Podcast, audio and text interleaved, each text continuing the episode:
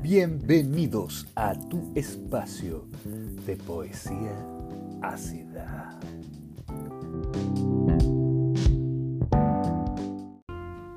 No sea intransigente, señor, señora.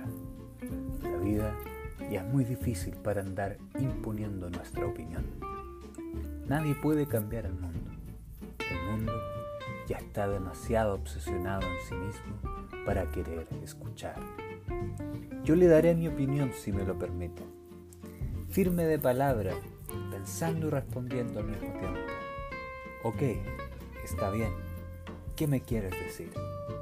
Entonces yo le diré, no confíe en nadie ni en usted. Confíe en todos y en ninguno. Primero usted y después alguno. Mi opinión es tan válida como la suya. Vale una miseria casi siempre. Vale callampa en buen chileno. Pero pesa mucho cuando es atinada. Y menos que una pluma para el resto.